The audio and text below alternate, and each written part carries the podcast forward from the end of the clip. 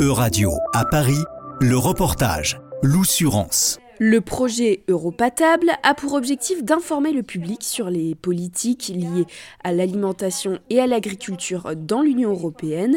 Les différentes maisons de l'Europe un peu partout en France réalisent donc des actions de sensibilisation, un projet qui a fait ses preuves puisque la seconde édition est déjà lancée. Océane Danieli, directrice de la FFME, la Fédération française des maisons de l'Europe. Donc euh, la Commission européenne cofinance le projet Europatable. Ils avaient été invités l'année dernière euh, à la première édition Europatable. Euh, donc ils ont assisté bah voilà, aux actions de sensibilisation, ils ont vu ça et ils ont vu notamment le concours parce qu'ils ont participé à la conférence d'ouverture à laquelle ils étaient invités. Comme le projet était reconduit euh, et qu'il y avait un appel à projet euh, bah, sur différentes, qui portait sur différentes thématiques et notamment communiquer sur les politiques euh, européennes, nous avons présenté voilà, un dossier pour le projet Europatable qu'ils connaissaient déjà et qui avait déjà fait ses preuves. Euh, et donc, on a été retenu. Dans cette logique de pédagogie et de sensibilisation, un cours de cuisine éco-responsable a été organisé par la FFME à Paris début février.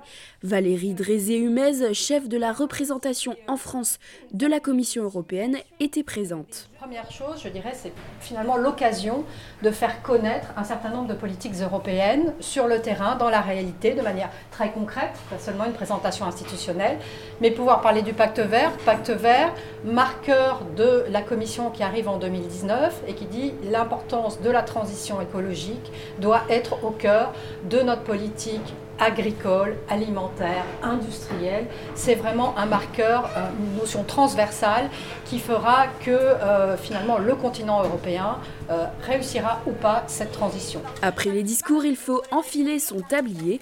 Au menu ravioles ricotta épinards et fondant au chocolat, la chef Maria est là pour donner des conseils anti-gaspillage. L'eau dans laquelle j'ai cuit les épinards, on va la récupérer pour cuire les pâtes. Donc déjà, c'est un c'est quelque chose qui fait penser aux gens qu'on peut euh, vraiment récupérer tout en cuisine, même de l'eau où on a mis euh, du sel. Et donc le sel, euh, enfin, on va le récupérer. Dans le fondant au chocolat, il n'y a vraiment rien qu'on jette, sauf les coques des, des œufs. Donc vraiment, c'est anti-gaspillage.